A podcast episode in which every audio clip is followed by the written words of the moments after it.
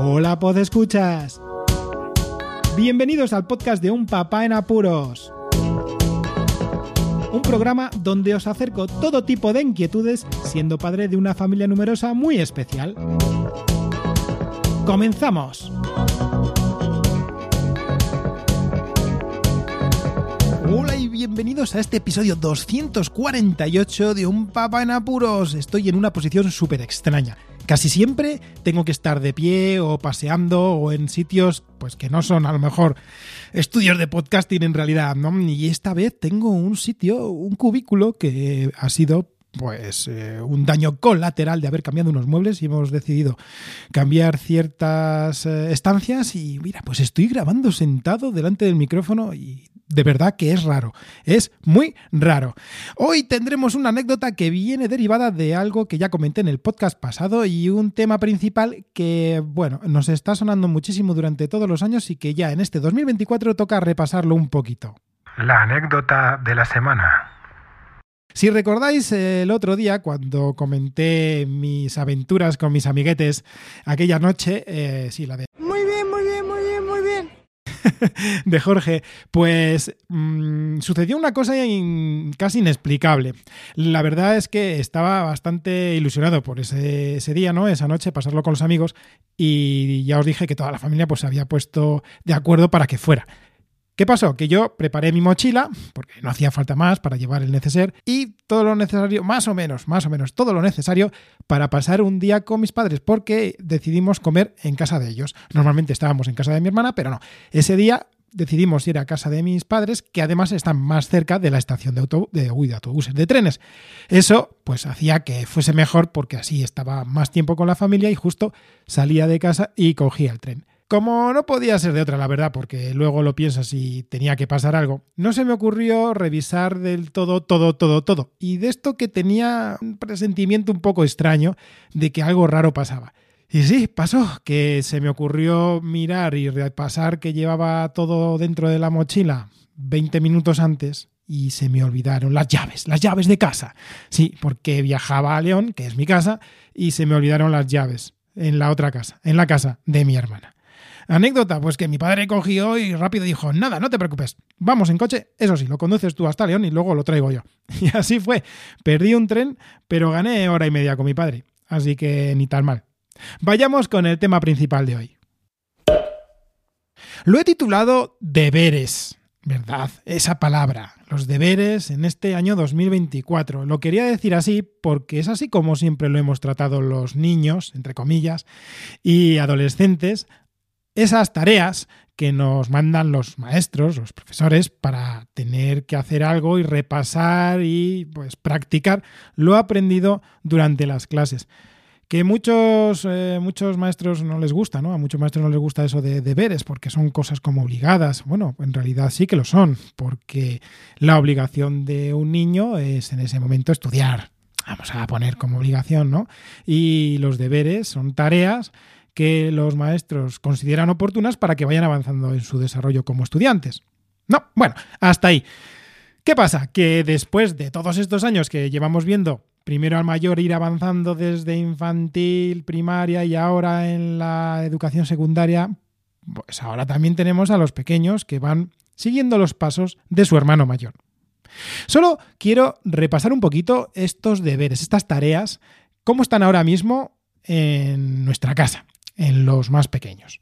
Primero voy a centrarme en Marcos, que tiene 13 años y va a segundo de la ESO, de la enseñanza secundaria obligatoria aquí en España. Las tareas que les mandan son lo normal, esos deberes que hacíamos normalmente en nuestra época de instituto, que sobre todo pues matemáticas, ejercicios, lengua quizá algunas oraciones para practicar o lecturas específicas, repasar algún vocabulario en inglés lo mismo, alguna tarea del estilo. El problema que viene es cuando ahora eh, se implementan las TIC, sí, las tecnologías de la información y la comunicación se necesitan porque facilitan muchísimo la labor a los maestros, y yo lo entiendo. El problema viene en esa interacción entre maestros y alumnos y la utilización de las TIC. Porque, por ejemplo, aquí, y creo que todos los que conocéis el podcast eh, sabréis que en la ESO se utiliza Teams, que es un entorno, una plataforma que mm, presta de forma prestar, ya sabéis cómo es, ¿no?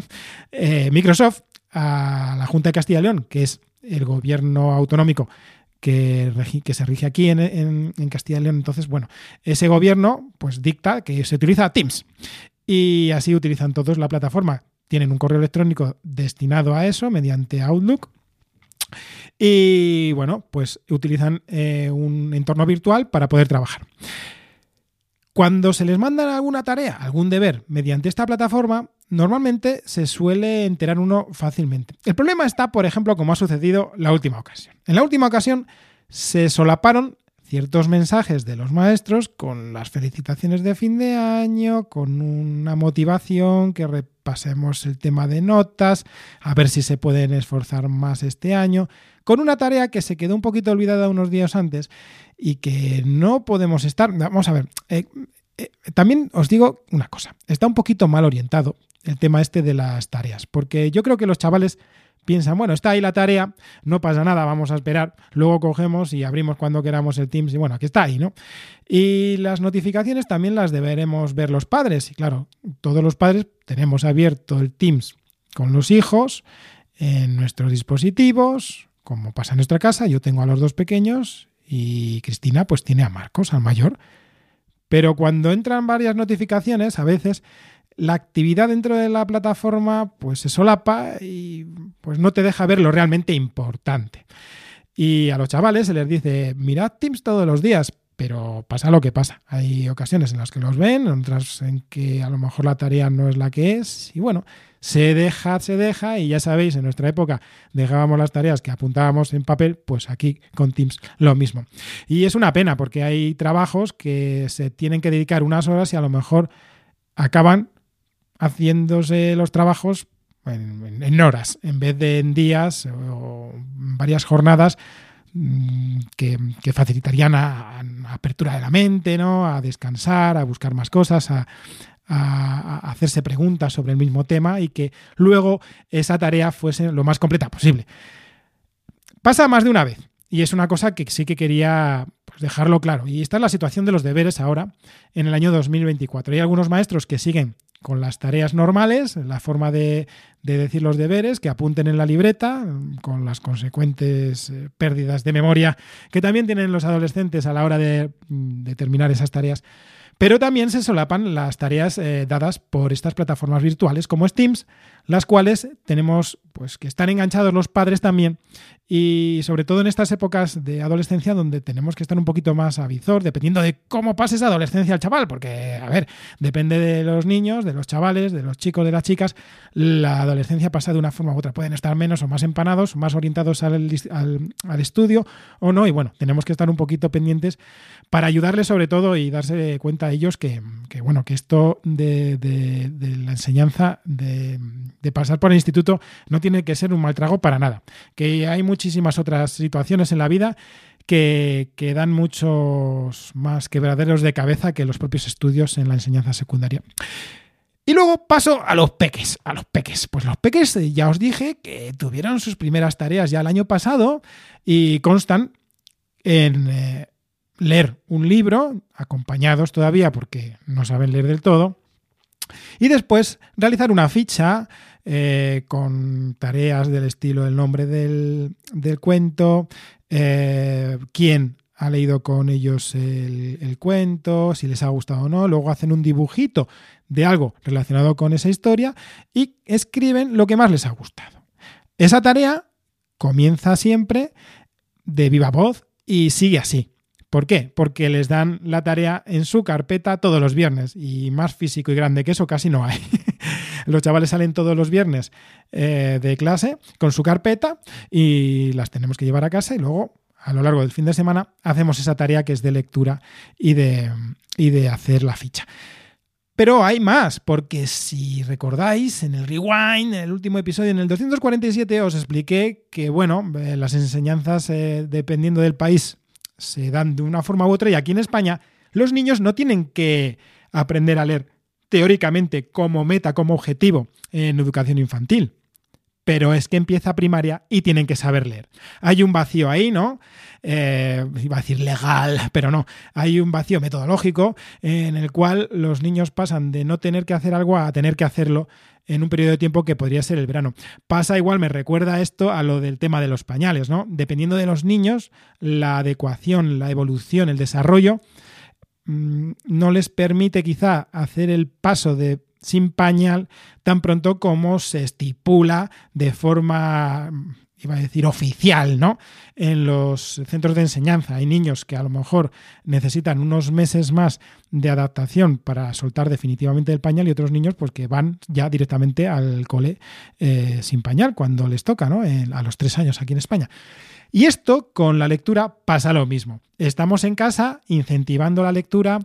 También tuvimos una tutoría con la maestra justo antes de vacaciones para ir adecuando cómo van los niños, su evolución y qué es lo que podrían mejorar y podríamos mejorar nosotros con ellos en casa para que vayan todos a la par y que luego no se sientan desmotivados, porque en realidad es lo que pasa, ¿no? Cuando uno va un poquito renqueando, va a la cola, luego se siente como marginado un poquito y quiere, quiere estar a la par del resto de los compañeros. Y eso es lo que, hicieron, lo que hicimos en la tutoría, nos informó sobre su situación y cómo podríamos mejorar en estas aptitudes y sus actitudes para poder leer, que es, una cosa que, lo dicho, no tienen que saberlo hacer, pero lo tienen que saber hacer el año que viene. Y en esta ocasión los niños utilizan unas fichas y unos entornos que bueno, en cada caso son un mundo. nosotros recordamos que en Granada eran unas fichas que nos llevábamos a casa y practicaban de forma silábica todos los sonidos y formando las palabras. En este caso, practican cada letra, cada sonido de letra, pues por ejemplo la T, la D, con sus vocales y así van eh, formando ya primeras palabras y adecuando el sonido y, la lectura con estas eh, letras principales que dan los métodos que siguen en este, en este curso. Eh, estas letras, este repaso de las mismas, pues nos lo mandan por Teams. También utilizamos la plataforma Teams y en este caso yo, pues recibo las notificaciones de la maestra que nos informa sobre que, mira, hemos estado viendo esta semana esta letra y nos manda un vídeo en YouTube, porque están en YouTube, con eh, pues la historia a lo mejor o, algo que tiene que ver con esa letra, porque cada letra eh, para que los niños se diviertan pues son una forma o son un personaje. Por ejemplo, la, letra ñ y la n son dos niños, ¿no? El rey U. Cada uno tiene un personaje asociado a la letra que les hace formar historias y así tener un aprendizaje más divertido. Y nosotros en casa tenemos que, primero, repasar esas letras, eh, seguir los juegos, que ellos nos lo cuenten, qué es lo que han hecho, repasan ellos lo que han hecho en el cole, pero luego además nosotros tenemos que mm, impartir unos deberes caseros para poder eh, estar eh, pues, a, la, a la cabeza de lo que se les va a requerir el año que viene. Así que estas son las tareas que, mm, no deberes, o deberes, que no tareas, que tenemos que estar lidiando en casa. En un caso, creemos que podría mejorar, sobre todo la interacción entre los maestros y los, y los, chavales, los adolescentes, ya que es eso, ¿no? Que están un poco perdidos, iba a decir, pero no. Al final, eh, los chavales quieren pues aprender y algunas veces pues están emparados y no pasa nada y los peques pues irles encauzando rápidamente a esta evolución para primaria y que todo su desarrollo cognitivo y de aprendizaje a la hora de leer y de luego, pues eso, aplicarlo al estudio, sea lo más óptimo posible.